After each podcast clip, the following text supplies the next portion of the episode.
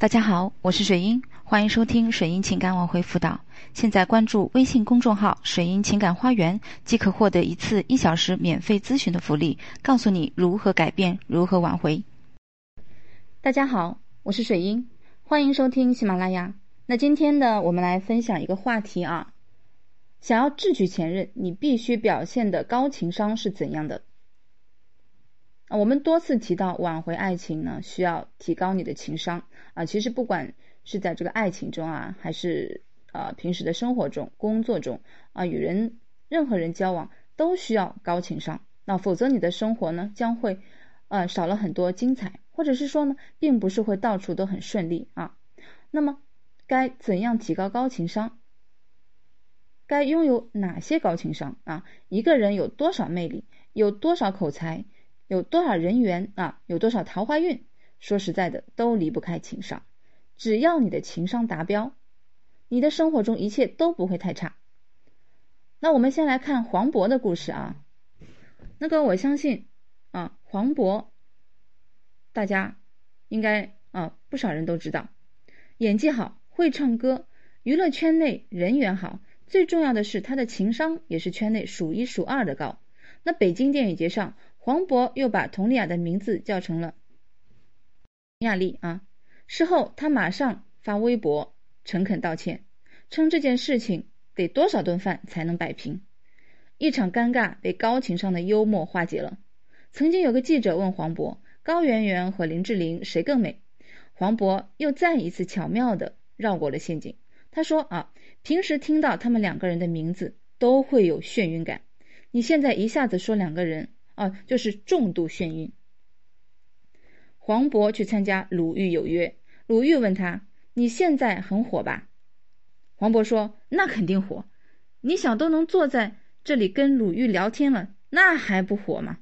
他的每一次回答都引证过啊，这个引证着他过人的情商，不会得罪任何人，并且幽默带领打圆场。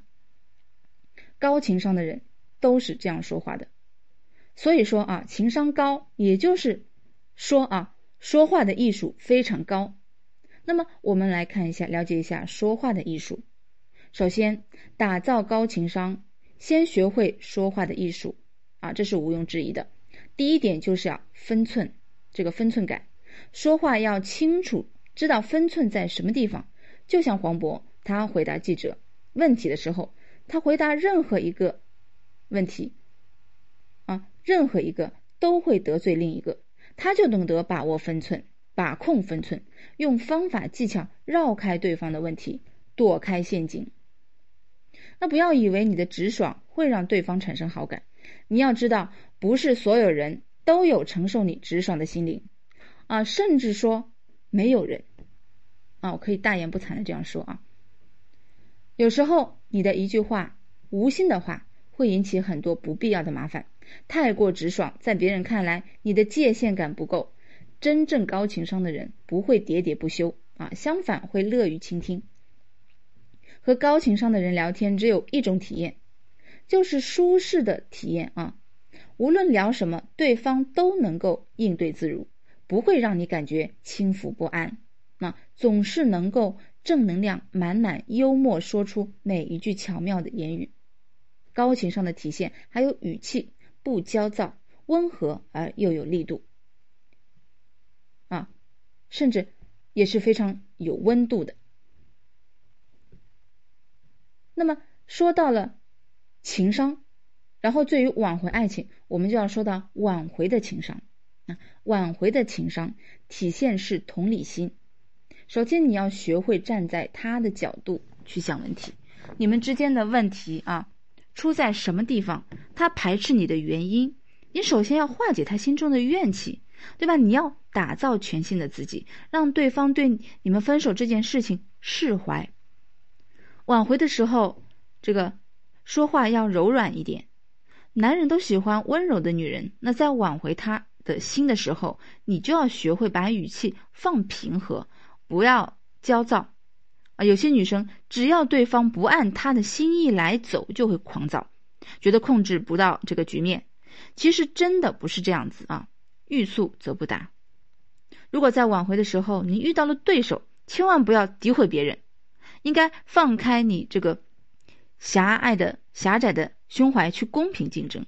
你的敌人有时候反而会助你一把，特别是能力一般的对手，更能彰显你的好。